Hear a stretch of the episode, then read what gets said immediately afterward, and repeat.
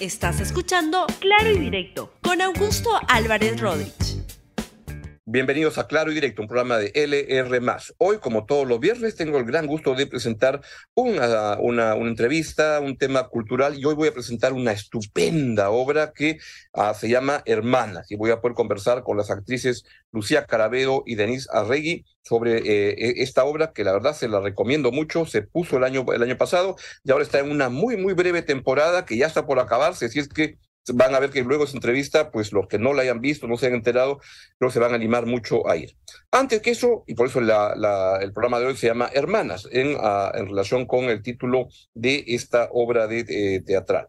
Vamos con los temas políticos del día y el primero es uh, Urresti. Urresti, Daniel Urresti, ya fue recluido en el penal de Castro Castro tras la sentencia por 12 años de prisión. Están viendo justamente la movilidad de, del sistema penitenciario, donde lo están llevando al señor Urresti a Castro Castro. Están viendo ahí en cuál de los penales va a terminar. Hay un penal especial que tienen en la fuerza, en el ejército, no se sabe, pero hay 12 años, justamente ven esas imágenes del señor Urresti cuando se tapa la cara para no este, ser identificado.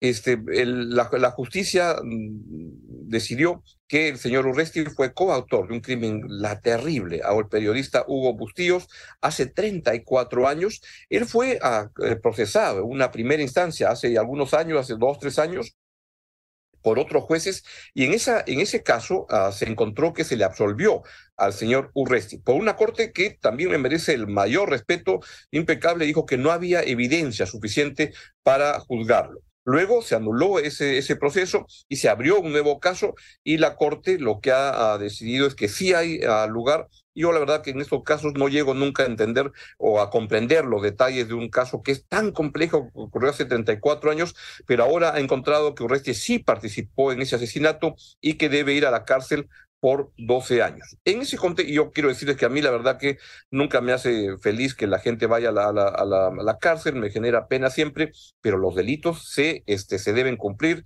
cuando hay una, una, una condena y es lo que corresponde. Ahí está la sala que decidió la condena de Urresti y deberá cumplir su condena, salvo que en la apelación que haga encuentren otros elementos, pero a la justicia se le debe respetar y es lo que corresponde en este caso. El alcalde de Lima, el señor Rafael López Aliaga, tuvo este comentario con respecto a, a, Urresti, que debo recordar que Urresti fue el candidato con el cual compitió en la elección municipal, en la que ganó a López Aliaga, y que en verdad Urresti se la perdió por apenas 53 mil votos. Él pudo haber sido alcalde de Lima, y vean el problema en que estaríamos con un caso de una condena al alcalde. Pero vean lo que dijo su competidor Rafael López Aliaga. Urresti ya tiene, es militar sabe cómo defenderse, pero más me preocupa no la familia. Pues. ¿Se solidariza con de las víctimas? ¿Se solidariza? Es que los niños no tienen la culpa, pues. Los niños no tienen la culpa. Y la señora, la señora de Urresti también me parece una, una excelente persona, la conozco. El señor Urresti también le digo una cosa, él ha sido mi amigo. Y sigue siendo mi amigo, yo lo he considerado mi amigo siempre. ¿eh? Yo cuando él me atacaba le ponía Porky Love Urresti. ¿no? Pero ahora no quiero, no quiero, digamos, opinar más, quiero darle, a los, sobre todo a los nietos, que estaba pendiente, ¿ya? un almuerzo con, con sus nietos, y él. No, y pienso tenerlo pronto. Ojalá que pueda liberarse. ¿O va a visitarlo en el penal acá? Puedo ir también, sí, si me acepta, ¿no? Pero yo por mí sí voy. Pues se lo he pedido, por WhatsApp se lo pedí varias veces. Almorcemos juntos, Daniel, hemos, hemos sido patas siempre, ¿no? Por tema político no puede, no puede romper una amistad, pues. o, más, más que amistad puede ser un respeto, ¿no?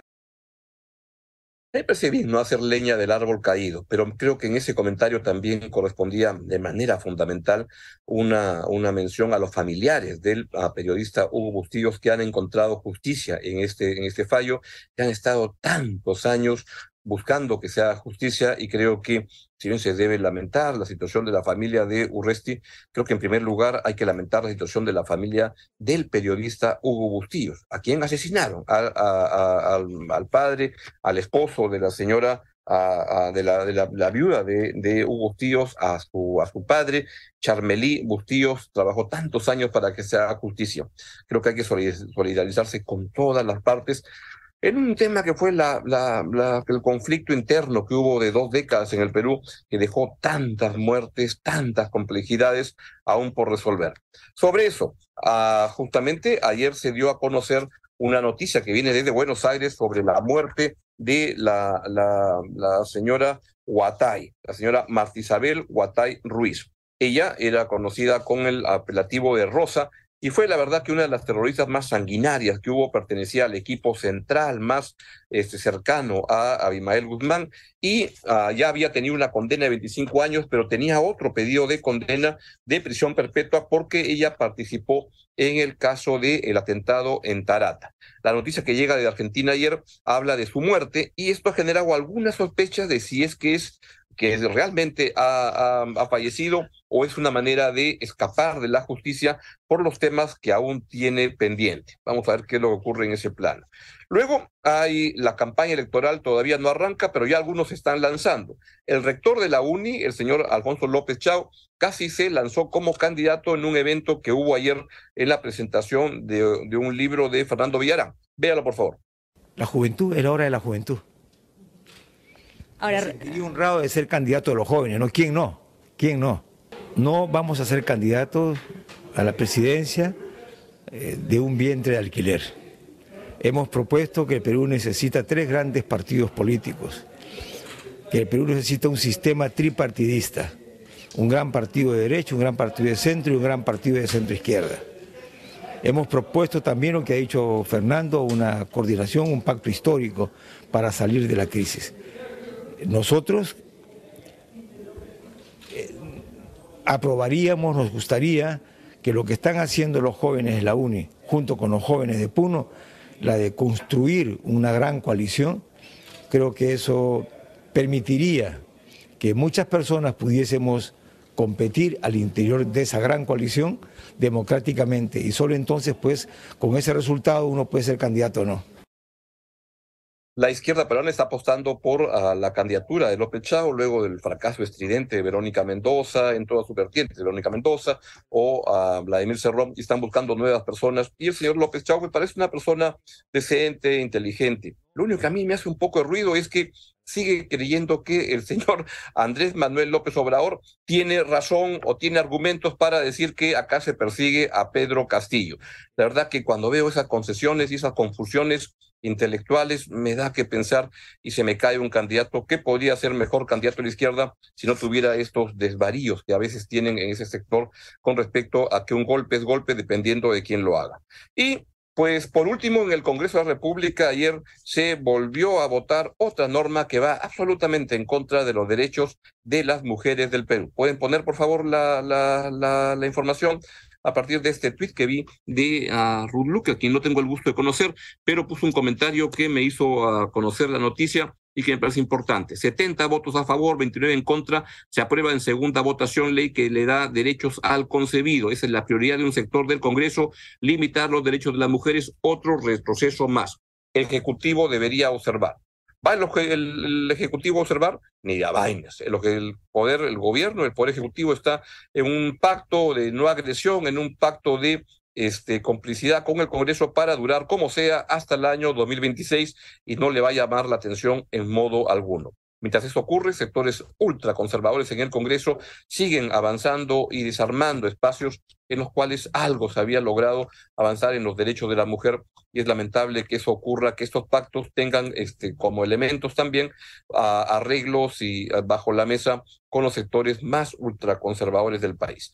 Listo, se acabó el tema político del día y ahora vamos a, justamente como todos los viernes a presentar un tema cultural y hoy tengo el gran, gran gusto de presentar a Lucía Carabedo y Denise Arregui, quienes están trabajando y actuando en la obra Hermana. Lucía, Denise, buenos días. Encantado de tenerlos en el programa. Hola, buenos, buenos días. Augusto. ¿Cómo están? Pues debo decir que yo ya vi la obra, la vi el año pasado, voy a ver si me doy una vuelta el día lunes antes que, que, que, termine, este, porque es una obra estupenda. ¿Nos pueden contar a todos de qué se trata, hermanas? Lucía, bueno, por favor. hermanas se, hermanas se, se trata del encuentro de dos hermanas. Es una, es un momento, no, no es una historia, sino es un momento que lo, un momento bastante dramático porque acaba de fallecer mamá. Entonces mi hermana menor, que en este caso lo hace Denise, irrumpe en mi lugar de trabajo eh, para reclamarle, para reclamarme a mí que por qué no le avisé. Que según ella que yo no le avisé sobre la muerte de, mamá, ¿no? Entonces ahí empieza una, una serie de reclamos, eh, catarsis de las dos, aparecen las heridas, los resentimientos, las heridas de la infancia, la rivalidad por el afecto de la madre de la padre, en fin. Es una, es una obra que habla sobre los vínculos desde lo más profundo de dos hermanas, ¿no? Con todo. Lo, lo, interesante es que en esta obra uh, los, los, nombres de la protagonista llevan sus nombres, ¿no? Entonces, este, Lucía, eres tú, Lucía, y es una trabajadora social, ¿no? En este, tiene un trabajo abnegado y todo, y viene Denise, que es una periodista frivolona, este, puedo decir así, de temas frívolos, y se aparece, y irrumpe con mucho mundo y todo, y entonces, como Lucía dice, sacan en cara que no le había comunicado, informado de cómo evolucionaba su madre, y a partir de este hecho se desencadena un montón de cosas. A Denise, ¿cómo, cómo, cómo, es tu, tu visión de la, de, la, de la obra? Bueno, a mí me parece interesante, eh, bueno, muchas cosas, la, la, obra tiene varias aristas, pero creo que hay algo que siempre destaco que tiene que ver también con Em, estas hijas que se han sentido eh, bajo una exigencia em, profesional de la madre, que era una destacada escritora y también interesada en temas sociales, y cómo les exige em, una, el, amor por la lengua, ¿no? O sea, siempre hay una, hay una referencia acerca de, de la madre que dice que si es que nosotros no este, entendemos la lengua y usamos el lenguaje de manera apropiada, que prácticamente nuestra, nuestra vida no tiene ningún sentido, ¿no? Entonces es interesante porque yo soy una periodista que tal vez este, no me siento pues a la altura de mi madre, ¿no? Y eso es una carga enorme para mí, ¿no? Y claro, y, y, encima pues mi hermana mayor en este encuentro me lo, me lo recalca todo el tiempo. Entonces, esa es una de las tantas heridas o cosas no resueltas que tiene mi, eh, personaje. Me parece, me parece un tema bien, bien interesante eso de, de la imagen de la madre para hacia las dos hijas, ¿no? Sí. Ahora, la, la, la, gente debería ir como preparada para que no es una obra cualquiera, porque es una obra intensa que te mete en el mundo y, al, espectador te tiene, pero en una atención que sospecho que para ustedes es mucho más este, este fuerte, ¿no? Hacer hermanas cada función debe ser, pero una cosa este, agotadora. Es agotadora, sí. El, el público entra en el viaje de principio a fin con con nosotras, ¿no? Y va como recreando y va construyendo la historia a lo largo de la obra. Entonces es como un rompecabezas que van armando y eso es lo que a la gente lo deja como cautivado todo el tiempo de estar totalmente atento a lo que está pasando entre estas dos hermanas, ¿no? Y quería comentar a gusto algo sobre lo que eh, ha, hablado Denis sobre el tema del, lenguaje, ¿no? Que esta obra habla, eh, Ramberto, un poco que Pascal plantea sobre el escenario, cómo utilizamos el lenguaje para destruirnos, que es lo que está pasando y en estos tiempos de las redes sociales y todo más que nunca, ¿no? De deslegitimar al otro. Estas dos hermanas a través del lenguaje lo usan para atacarse, para deslegitimarse, para invalidar a la otra, para destruirse, para herir, ¿no? Y eso es lo que estamos haciendo y él, y él lo muestra en el escenario tal cual. Es una obra, como dices tú, es, es, es muy íntima porque en realidad es como si estuvieras, yo siento que es como si estuvieras eh, por el agujero de una puerta una discusión bien intensa y profunda y que no deberías de estar viendo, ¿no? Entonces eso hace que el público se sienta como... Sí, y además para agregar a lo que dice Lucía, que tiene que ver con que la forma en que está escrita es que es una obra que sucede en un solo momento. No hay elipsis, no hay pasos del tiempo, no hay escena 1, no hay escena 2. Es el lenguaje utilizado magistralmente con la escritura de Pascal Rambert durante una hora y quince segundos. Entonces, eso también lo hace muy particular y eso hace también que el público esté pues, muy atento porque no hay un respiro, ¿no? Y, esa, eso creo que yo, es, eh, a mi modo de ver, es lo que lo hace tan especial y único, ¿no? Es la propuesta, ¿no? Han hablado Lucía y Denise, las dos, sobre Rambert, que la gente no sabe quién es, pero, pero que tiene mucho que ver con el estilo de la obra, ¿no? Que es, casi no hay en el escenario, en este caso hay unas sillas, y, nada más. Y lo que hay es el lenguaje, ¿no? Y el uso del lenguaje que es, se siente que es como un cuchillo que puede cortar y las palabras son pero feroces. Y casi que todo es el lenguaje, es la, la, lo que se dice. Este, ¿Quién es Rambert? ¿Y qué las presenta? Pascal Rambert eh, es uno del... Bueno, él tiene para mí eh, un teatro muy particular. Ahorita es uno de los mm, creadores teatrales más prestigiosos e importantes a nivel mundial, ¿no? Pascal escribe sus textos, los dirige, crea sus espacios escénicos. Eh, él hace todo, diseña sus luces, tiene su, su escritura, su gramática, digamos, escénica muy particular. Y incluso como también es actor, eh, incluye en sus direcciones y en el trabajo con, con, los actores que lo hemos vivido, Denise, y que ha sido muy interesante, es una manera de, de, abordar sus textos desde el cuerpo, desde la respiración, desde la energía, ¿no? Mm. Entonces es, es, como muy particular. Rambert eh, eh, dirige, crea y escribe para todos los continentes, ¿no? O sea, Hermanas, por ejemplo, se estrenó el año pasado casi en paralelo con Hong Kong. ¿no? Él venía de estrenar en Hong Kong para... y algún país de África, ¿no? Porque vi en el Facebook y eran dos Sí, Estaban Lucía y, Denise en, Lima y habían dos africanas y dos este, asiáticas. Sí, dos, dos hongkonesas eh, en Estonia, en Grecia, en Italia.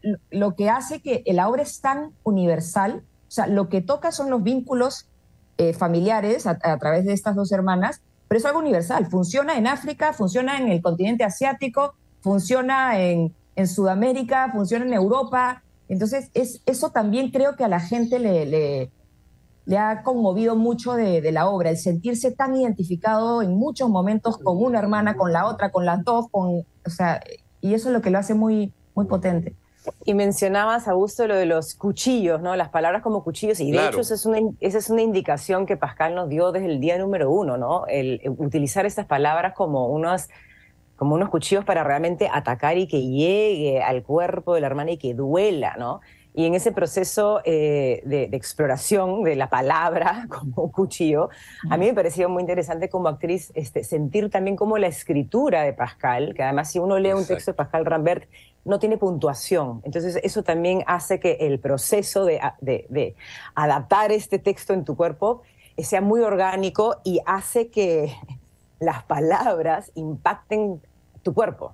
O sea, y las palabras y el ritmo que plantea Pascal Rambert impacta en mi cuerpo como actriz y ahí sale una cosa medio animal este, cuando se va pues ensayando día tras día tras día, ¿no? es una mezcla de elementos desde su escritura tan brutal y que nosotras mismas hemos encontrado este tempo salvaje bajo su dirección, ¿no? Muy interesante, la verdad. y, él, y él dirige eh, por Zoom, pero luego poco antes del estreno viene al país y, y, ahí hace los ajustes y todo y, se nota la, la mano, ¿no?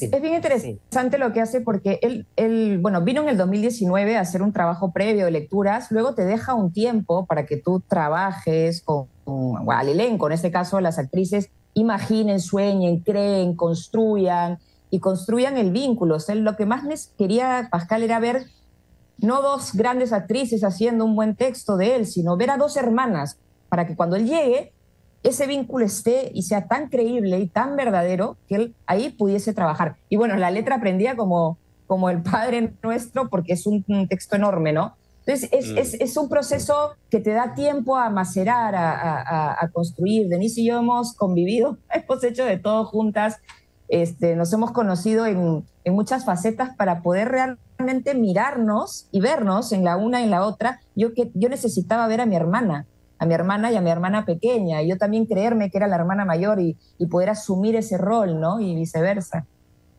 Y eso es muy interesante. ¿Cómo debería prepararse el, el, el, espectador para esta obra? La primera obra que, que vi de Rambert fue una, en, Lucien, que tú actuaste en, en la danza francesa, creo, La agonía del amor. Yo la verdad que no iba la muy clausura del amor, la, la, clausura del amor, que, fue, que era una agonía, y, claro, literal. Cuando eso arranca, tú te das cuenta, paso macho, esto es, esto es un shock que te da no, eh, que vean el mismo estilo, ¿no? el, el, marido que le dice a la mujer te voy a dejar y, y, le lanza un discurso como de 50 minutos y luego entran tres niñitos como, como una cosa al medio y luego la mujer le responde, pero es una cosa que sales agotado. ¿Cómo debería prepararse la, el espectador? Que la verdad que les recomiendo muchísimo esta obra por, por el trabajo, por, por, por las dos actrices, por Denise y por Lucía, por la obra, porque es una cosa espectacular. ¿Qué debería esperar la, audiencia? ¿Cómo ir? ¿En qué ánimo? Porque es una experiencia fuerte. Sí. Yo diría que eh, en el teatro, como siempre, va a suceder que es em, consumido de diferentes maneras según la sensibilidad de las personas y frente a eso no hay mucho que hacer. O sea, acá en Perú tenemos tal vez, de repente me equivoco, un público quizás más acostumbrado a ir al teatro con el objetivo de entretenimiento, en el sentido más este, relajado de la palabra. Sin embargo, he conocido personas que tienen esa tendencia y que han venido a ver esta obra y se han quedado impactadas por la experiencia y, han dicho, wow, esto sí, que, esto sí que vale la pena, ¿no? Porque es totalmente lo contrario de lo que esperaban. ¿Cómo prepararlos? Eh, bueno, creo que con una entrevista como esta, si la escucharan, ya van un poco como que con la idea de que van a ver algo de alta intensidad. Yo creo que cualquier experiencia de alta intensidad en el teatro, desde mi lugar, es muy es, hay algo que, es algo que, agradecer, ¿no? Es algo que no es este, una experiencia para nada cotidiana. Entonces, este, nada, hay que, hay que estar ahí nomás y, y, escuchar y, y quedarse atentos nomás, ¿no? Es interesante eh, mm. sentir la energía del público, sobre todo los que están cerca, que lo puedes de pronto sentir la energía más cerca. Tú ves una cosa así como que están así pasmados, eh, congelados, este, y es bien interesante ver eso también.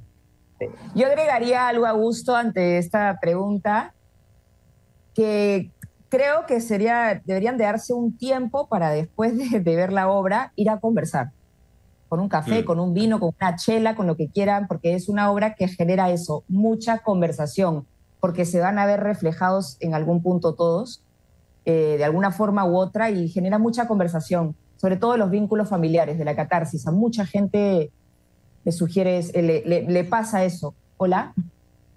Sí, no, te, escuchamos. Ay, ay, ay, pensé que me había ido porque no las veía. No, no, no, no. Sí. La, la, la, vez que la vi, que debe haber sido en julio, tuve la suerte de ir con mi, con mi hermano. Y, luego de ver la obra, pues era una buena ocasión para, para un whisky doble y poder conversar un montón de cosas que surgen. Exacto, exacto, exacto, porque trasciende, trasciende al, al género. Y al, y al final, cuando tú escuchas todo esto sin filtro, todo este, todo este reclamo entre dos hermanas con todo, sin, con amor, con resentimiento, con todo, yo creo que de alguna manera es el primer paso para poder, es reparador, de alguna forma yo creo que es reparador, porque si no se hablan las cosas, si no se dicen con esa claridad, este, se quedan ahí, hay una implosión que tarde o temprano estalla, pero de otra manera y no necesariamente constructiva, ¿no? Entonces, eso. Claro. Después una chela. ayer, mi, ayer mi acupunturista me sugirió que después de la función busque el abrazo de cinco personas desde el lado izquierdo para sentir el corazón de las personas. Y le hice caso. Así que busqué por a cinco personas. Por eso me abrazaste así, de, ese lado. Por eso te abracé desde el lado izquierdo, después a algunos amigos que fueron, después a mi pareja en casa, y realmente creo que funcionó. Este, porque la obra genera tanta adrenalina que, bueno, me explicó algo acerca de estos abrazos al lado izquierdo que generan cortisol y lo hice y la verdad que me acosté bastante más tranquila. si usted quiere ver una, una, obra de teatro que le genera estas emociones, estas reacciones, porque es una estupenda obra, el dramaturgo es maravilloso y, y, Denise y Lucía son unas dos actrices estupendas y, y, en este papel particularmente pues están como muy puestas porque, porque parecen esas hermanas que, que, que han sido como, como escogidas, como que la obra hubiera sido está hecha para que ustedes la, hagan. Nos dicen que nos parecemos, mucha gente me dice, pero parecen hermanas. Se parecen. Pero es que el, el, lenguaje de, de, el texto creo que te va acercando y aunque no parecieran, el texto como que las une y, las acerca como hermanas, ¿no? Y acabas muy convencido que son dos hermanas que tienen muchas cosas no resueltas. Y, y que es el, el, estilo de este. Ahora, leí hace poco una obra que había presentado Rambert en España, una otra obra que no era La clausura del amor, ni era esta, y la crítica era un poco, hoy otra vez Rambert con la misma vaina este, que repite mucho el esquema de dos personas cercanas que se quieren, pero que tienen temas por resolver. Finlandia es. Eh, eh, suele ah, escribir sobre momentos, suele escribir sobre momentos, o sea, es como un plano secuencia, ¿no? No, no tiene, esa es su, su, su, su manera de hacer teatro en, particular, y ese es un... Finlandia dice que lo más asqueroso que ha hecho en su vida y que a partir de ahí ya quiere hacer otras cosas, o sea que parece que vamos a ah, tener otra, va a evolucionar hacia otro lado, pero es un rompimiento de pareja, pero con una hija de nueve años que está ahí, presente. Mm. O sea, detrás de la puerta está. De hecho, al final de la obra aparece esta niña. Y eso es lo que lo hace mucho más crudo incluso, ¿no? Bueno, pero de- deberías Eh, hablar con, con Rambert Lucía para, para, para traerla. ¿va? ¿Ya, ya has conversado para eso? No, no, no, no, pero él tiene muchas ganas de venir aquí y escribir para actores peruanos sobre el Perú, porque tiene, él eh, tiene como una, una, un amor una fascinación hacia el Perú, como hacia muchos países del mundo. De hecho, eh, ahorita ha estado escribiendo una obra para, para Egipto, para el Cairo, con un elenco del Cairo.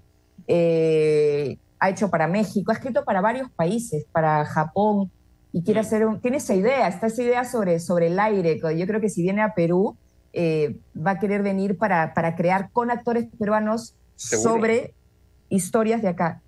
Porque Mm. Y, y Denise, ¿te, te dice algo la obra Hermanas en el lenguaje, en la manera de conversar sobre lo que pasa en el Perú hoy en día? ¿O es muy forzado hacer una... una Eh, yo una creo que tiene que, o sea, me- me- lo primero que se me ocurre es el tema de la polaridad, ¿no? Lo, lo- lo divididos que estamos en cuanto a nuestras formas de pensar sobre temas diversos, Entre gente sociales, cercana, en teoría, ¿no? políticos. Exactamente, o sea, creo que en estos últimos años, desde hace, muchos años, pero creo que la pandemia, eso se, se- se volvió algo muy efervescente, lo divididos que estábamos en, en tantas cosas, ¿no? Nuestras formas de, de pensar sobre las grandes carencias que tenemos como país, desde la educación, desde la salud, desde lo político, desde lo social, y la persona que tú más querías este, piensa de una manera y, y- y- y- y genera un impacto y genera cierto distanciamiento a pesar de que hay amor, pero estamos así, divididos y nos hemos atacado muchísimo y, y yo he recibido ataques de personas que quiero mucho y yo he atacado a personas que jamás pensé que podrían tener una forma de pensar y así estamos, y así estamos, y así estamos, creo que aprendiendo a, a también a, a aceptar esta polaridad que yo no sé, eh, puede ser una bomba de tiempo, este, puede ser una puede enfermarnos.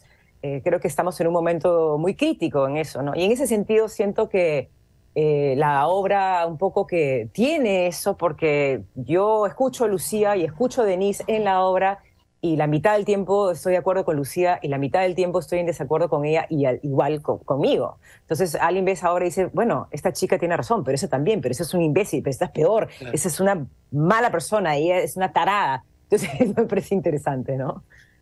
Y en algunos casos sobre cosas que no te habías dado cuenta, ¿no? Cuando, no sé si cuál de las dos, pero dice, cuando mi mamá nos dijo tal cosa, era porque te quería más a ti, ¿no? Y la otra dice, pero yo no me había dado cuenta que era así. Entonces, desentendimientos de cosas que pasaron hace 30 años y que nunca se arreglaron y crearon una bola de nieve enorme. Es que cada uno tiene Sí. su, su subjetividad, ¿no? Cada una, cada hermana Mm. y todos en general hemos vivido la vida y la hemos eh, absorbido desde un lugar muy singular y muy subjetivo y muy particular. Y mi verdad es mi verdad y la, la de mi hermana es la suya y todas son válidas. No hay ninguna, la Ujú. verdad no es absoluta. Y la obra pone sobre el relieve eso, ¿no? Que uno invalida al otro. Estamos en una época en la que, como dice Denise, o sea, esta polarización extrema hace que no nos escuchemos, no nos entendamos, y- pero no nos, quer- no nos queremos entender y tampoco nos queremos escuchar. O sea, lo que tú has Así es. sentido con respecto, con respecto a lo mismo que yo, no vale. O sea, lo- lo- la verdad es la, la mía y la tuya no existe, ¿no? Entonces, no quieres que valga, porque eso te puede... Eso es- es muy violento por más de que te lo diga de la forma más dulce del mundo. En la medida que tú descalificas al otro, lo invalidas, eso es algo muy, muy violento. Y estas hermanas lo hacen constantemente y lo estamos haciendo todos en general Mm. constantemente. Entonces, realmente al ver eso en- sobre el escenario, uno se pregunta y dice, pero ¿por qué no nos podemos escuchar un momento y tratar de entendernos? ¿Por qué no hablar Sí. para abrazarnos y acercarnos en vez de estar en un ring de box constante, siendo hermanas? Bueno, claro, quiere No, ver porque esto pensamos en, distinto. en- en una, en una hora y media, pues la verdad no deje de ver Hermanas. Quedan muy pocas funciones. Es una obra estupenda, con dos estupendas actrices. Lucía y Denise están maravillosas y, y la verdad que no, no, no se pierda esta obra intensa que, que sin duda la va a recordar por siempre. ¿Dónde se compran las entradas? ¿Cómo, cómo, cómo es la cosa? El- Y quedan pocas funciones, la ¿no? página- Sí, estamos solamente hasta el viernes 21 de abril. Quedan seis funciones a partir de hoy día. Pues nada, estamos en la página web del Centro Cultural que es www.ccpuc en casa y ahí está el link directo a Join Us.